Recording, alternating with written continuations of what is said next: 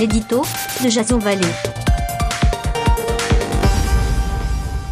Bonjour, nous sommes le 7 mars 2019 et voici le titre de mon éditorial qui s'intitule Liberté conditionnelle.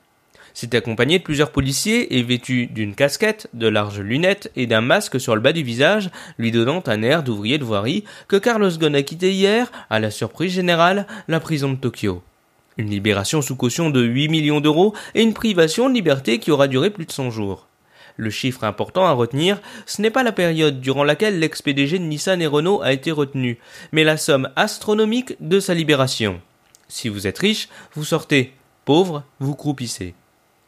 Pas d'échange d'emails, d'accès à Internet, un téléphone doté de la seule fonction appel, historique contrôlé, aucun ordinateur personnel, caméra installée à l'entrée de sa maison et interdiction formelle de rencontrer les protagonistes de l'affaire, un régime de liberté très surveillé, digne d'une prison à ciel ouvert. Le système judiciaire nippon a révélé au monde son extrême dureté, qualifiée de, je cite, justice de l'otage par l'avocat du dirigeant déchu. Mais ne nous sommes-nous pas trop habitués en Occident à voir nos détenus bénéficier d'une télévision, de promenades régulières, d'ateliers collectifs ou de remises de peine? La prison, ce n'est pas le Club Med.